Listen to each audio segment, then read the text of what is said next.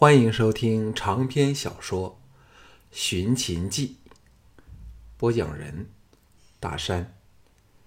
第二十五卷，第六章：战云密布。回到乌府，才知道秦青来了，正和季嫣然在内厅窃窃私语，两女都是神色凝重。见项少龙回来。勉强露出笑容。项少龙坐下，哑然说：“什么事儿这么神色紧张？”姬嫣然道：“楚军正是下了谕旨，派青姐随驾到雍都，去处理冠礼的大小事宜。青姐正为此烦恼，去又不是，不去又不行。”项少龙巨震道：“知我者，莫若嬴政。这一招命中我的死穴要害了。”秦青愁容满脸的悠悠说：“不用理我不就成了吗？谅他尚未有迁怒于我的胆量，以后看情况，奴家才到塞外来会你们好了。”项少龙回复冷静。决然摇头道：“不要走，我们必须一起走，否则只是那牵肠挂肚的感觉，已足可把我折磨半死了。”听到秦项少龙这么深情的话，秦青感动的秀眸都红了。季嫣然说：“嫣然可扮作青姐的贴身侍婢，有起变故来。”也可应付。项少龙呆了半晌，才做出反应说：“这却是个可行的办法，而且让别人想象不到。必要时，我可以派京俊亲到雍都来接应你们。说到飞檐走壁之术，有谁比得上他呢？”秦青何然说：“我也想学懂。”攀墙越壁的方法，你们肯教人家吗？项少龙和季嫣然听得面面相觑。秦青这么娇滴滴的斯文美人儿，若学精兵团般攀高爬低，会是怎样一番光景呢？到了晚上，萧月潭才匆匆赶了回来，众人忙聚到密室商议。萧月潭说。若非有屠公在旁默默的监察吕贼，我们可能到了黄泉之下，仍是一群糊涂鬼呀！众人同时色变，追问其故。萧月潭说：“吕不韦越来越欠缺可用之人，所以不得不再次重用以屠公为首的旧人，也使屠公得以清楚的把握到吕贼的阴谋。”季嫣然说：“近来吕不韦非常低调，一派无力挽狂澜于既倒的样子，原来竟是装出来的。”京俊狠狠的咒骂说：“这回我们定要将他碎尸万段。”萧月潭笑着说：“我们都忽略了吕不韦最后一招杀手锏，就是东方六国的助力。现在。”六国的君臣都视嬴政为洪水猛兽，只要能扳倒嬴政，他们什么都乐意去做。最好是由嫪毐登位，就更合他们之意了。项少龙色变说：“难道他们竟敢开放边防，任联军入关吗？”萧月潭笑着说：“他有这个胆量也没有用。”秦军人人是忠心爱国，岂肯遵行？况且三晋和楚燕五国给少龙杀的元气大伤，打开关门，谅他们也没有那种挥军深入的豪气。不过六国却分别选出了四批死士，人人都是以一当百的高手，准备在适当的时机进行精心策划的。刺杀行动，已定的四个目标就是少龙、嬴政、昌平君和李斯。嬴政和项少龙成为六国必杀的对象，当然不在话下。昌平君和李斯都是陪着嬴政出身的文武两大臣，若有不测，会令文武百官在无人统领之下，让吕不韦有可乘之机。项少龙暗想，最要杀的人应当是王翦，不过可能吕不韦到现在仍不知王翦已经潜回咸阳。秦国正在大时代转变的关键时刻之中，只要小盘登上宝座，吕嫪两党都要死无葬身之地。陶方沉声问道：“这批人现在是否已经身在咸阳呢？”萧月潭说：“他们为了隐藏行踪，目下都藏身在附近的山头密林处，饮食都由屠公负责供应。”各位该明白这一点对我们是多么有利吧？季嫣然道：“涂总管知否他们行动的细则？”萧月潭说：“这事儿由许商这都尉统领负责，只要能生擒此人，萧某自有手段叫他乖乖招供。”藤毅说：“只要许商肯走出城门。”我们便有把握将他生擒，再交由先生逼供。可是，若他留在城内，我们除非和他正面冲突，否则难奈他何。许商本身是第一流的剑客，寄居众副府，出入都有大批亲卫，城内又是都尉的势力范围，要杀他，可能仍有点机会。但若要将他生擒，自是难比登天。萧月潭从怀里掏出一卷图卷，摊在机面上，说：“这是众副府的全图，包括所有防御设设施和密室。假若只以智取，不以力敌，并非全无生擒许商，以至乎刺杀吕不韦的可能。”顿了顿，又说：“屠公已准备了一种烈性麻醉药，只要下在仲父府的几口水井里，喝下者三天内都休想醒醒过来。”京俊喜道：“果是妙招。”项少龙问道：“屠老既有参与吕不韦的密议，是否叹息得他的全盘计划呢？”萧月潭冷笑说。就算屠公没有语闻其事，但吕贼的动静怎瞒得过屠公？吕贼的计划是要双管齐下，当嫪党在雍都举事之时，他就会在咸阳起兵，以讨嫪为名，将大秦的军权握在手里。陶方皱眉说：“假设嫪毐失败，吕贼岂不是好梦成空？”还落得背上作反的臭名。萧月谈道：“所以吕贼特命管仲爷前往雍都，配合六国的高手，主持刺杀的行动。凭此人高超的剑术，这并非全无可能的事儿。说到底，雍都并不是嬴政的地头。”众人心下凛然。若不先一步除掉此人，却是最可怕的威胁。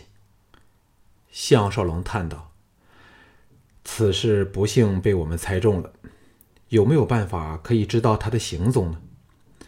萧月潭摇头说：“这可以说是老贼最后一招厉害棋子了，故而恐怕除了他之外，再也没有人知道他的行踪。吕贼成败。”全系在能否刺杀嬴政这个关键上，而他却不是没有成功的机会啊。季嫣然道：“那巫国岂不是险上加险？”巫国脸色转白。不过只要想想管仲爷的盖世剑术，谁都不会怪他胆怯了。萧月潭捋须笑道：“诸位，这叫关心则乱。其实管仲爷也非没有可循之计。首先，他第一个要刺杀的必是嬴政，又或四项刺杀同时进行，否则打草惊蛇之下，刺杀行动就不灵光了。”巫果登时松了一口气。季嫣然说：“那么刺杀行动该集中在雍都才对，只有那样，才可把责任都推到嫪毐的身上。”接着微笑说：“善战者斗智不斗力，吕嫪两党最大的问题是互不信任，互相暗算。照嫣然猜测。”吕不韦定把刺杀行动瞒着嫪毐，而楚军身边的禁卫里也该有吕贼的内奸。只要我们将消息泄露给嫪毐知道，说不定可收奇效。项少龙绝不担心小盘的龙命，否则史历史上就没有秦始皇七人了；也不担心昌平君和李斯，道理是相同的。他最担心的只是巫果。藤毅这时说：“最可靠的还是先一步杀死管仲爷，而我们也要顾及自身的安危，因为若我和小俊有什么不测，吕贼就可以公然把都记军接收过去了。管仲爷乃是智勇双全的人物，有他暗中主持六国的刺客联军。”谁敢掉以轻心？萧月潭忽然说：“巫果扮成少龙，那少龙也可扮成巫果，如此就更万无一失了。”众人齐声叫绝。陶芳怀疑道：“时间赶得及吗？”萧月潭欣然笑着说：“早在制作假面具时，萧某心中已有此念。”故而两张脸皮一起制作，否则怎么会需那么多天功夫啊？众人纷纷赞叹，都对萧月潭的智计佩服得五体投地。接着商量行事的细节，决定把追查管仲爷行踪列为首要之务，并定下种种应变计划。当夜，项少龙好好的睡了一觉，一晨。故意在早朝现身，让吕不韦等看到他的病容，并听到他沙哑的声音。那天的讨论集中到即将来临的冠礼上去。吕不韦主动提出留守咸阳，小盘装作傲他不过，勉强接受了。早朝之后，小盘与项少龙、昌平君、昌文君和李斯四人在书房商议。昌平君和李斯先后作出报告，都是关于往雍都和冠礼的程序。小盘听后说：“众卿均知这是吕嫪两党最后一个推翻寡人的机会，在这方面，众卿有什么对策呢？”昌文君说：“这事儿微臣已有周详计划。首先，令赴雍都的船队不但式样如一，且全都挂上王旗。”叫敌人难以辨识哪一艘是楚军的座驾，再配以轻便的小型战船开路，沿岸更于战略点驻扎精兵，可保旅途的安全。小盘点头赞好，然后说：“不过最危险的却是抵达雍都之后，盗贼布置多年，等待的便是这一刻，绝不能粗心大意。”昌平君说。古稀会先领一万精兵进驻雍都，把关防完全接收过来。微臣才不相信嫪毐敢于此时抗命呢。项少龙皱眉说：“安大将何时回来的？”小潘干咳一声说：“由于上将军病卧在家，寡人不敢惊扰，所以才没将此事告诉上将军。”李斯等三人都垂下头去。噤若寒蝉。项少龙光火说：“楚军已经胸有成竹，哪还需臣下策划？不如臣下留在咸阳养病好了。”李斯三人的头垂得更低了。小盘不慌不忙地说：“上将军万无误会，现在寡人就要向上将军请教。”项少龙断然说：“若不早一步给臣下知悉所有的布置及手上可用之兵，此仗必败无疑呀！”小盘四人同时愕然。项少龙心想：“这叫语不惊人死不休了。”有了从涂仙那里得来的珍贵情报后，他就有把握应付这场前门有吕嫪两党，后方有小盘这薄情寡义的小子的两面战争了。小盘肃容说：“上将军何出此言呀？”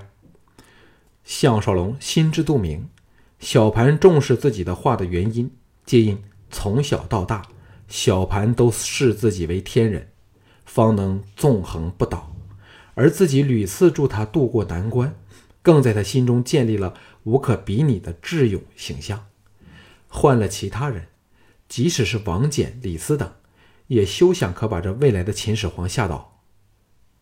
项少龙不答反问，淡淡的说：“安大将军这回从楚境调了多少人回来？”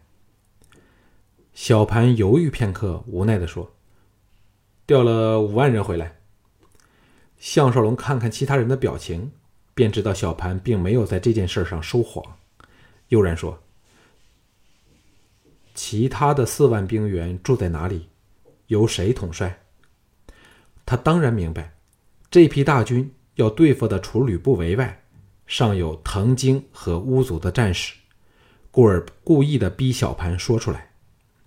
小盘有点不敢看项少龙似的，乍作翻看机上的文件，若无其事地说：“这是应付紧急情况的后备部队，由魏辽指挥，可以从河道迅速的增援雍都或咸阳。”接着有点不耐烦地说：“上将军仍未答寡人刚才的提问呢。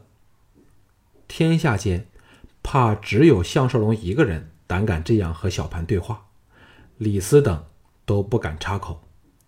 项少龙淡淡的说：“任吕嫪两党如何的猖狂，也不敢以卵击石的公然作反，所以他们定是采用暗杀的手段。只要行刺楚军成功，天下大乱，奸党才能浑水摸鱼，得到最大的利益。”昌文君忍不住说：“这点我们早就想到了。”而且有对付的方法。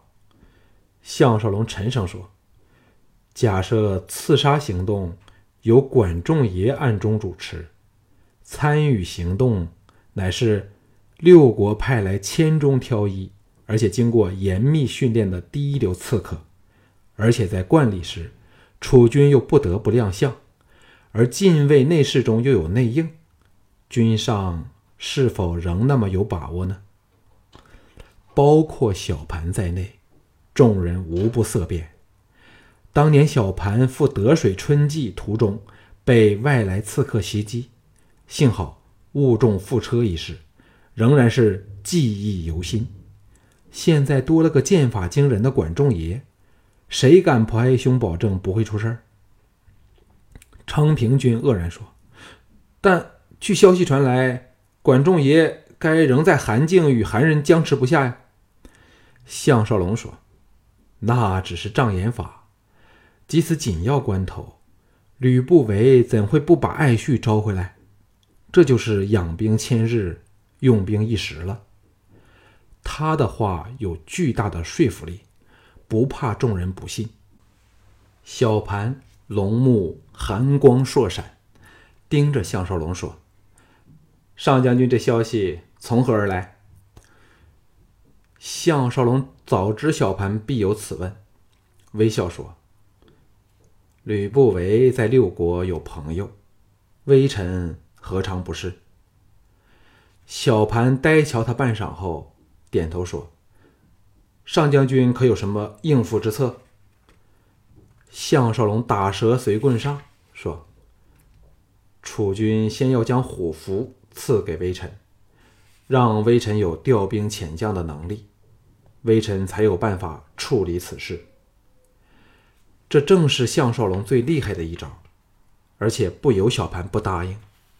在秦国，凡是帅将级的人物，例如项少龙、王翦、安谷西、昌平君等，都获赐半边虎虎符，另一半则由小盘掌握。遇到领兵出征，率兵将领可获赐另一半的虎符，如此。才算合法获授兵权。不同级数的将领持着的是反映身份的虎符，规定了带兵人数的多寡。在大将军级数以上的将帅，不但没有兵员数目的限制，还可以在各地调动和招募新兵。一旦征战回朝，另一半虎符重归朝廷，兵员也回到中央。各将领只能依关节大小。拥有自己的亲兵，兵权重新回到君主手上。项少龙乃仅有的两位上将军之一，若持有完整的虎符，便等于军方的最高统帅。那时，除了小盘之外，谁也不能收回他的虎符。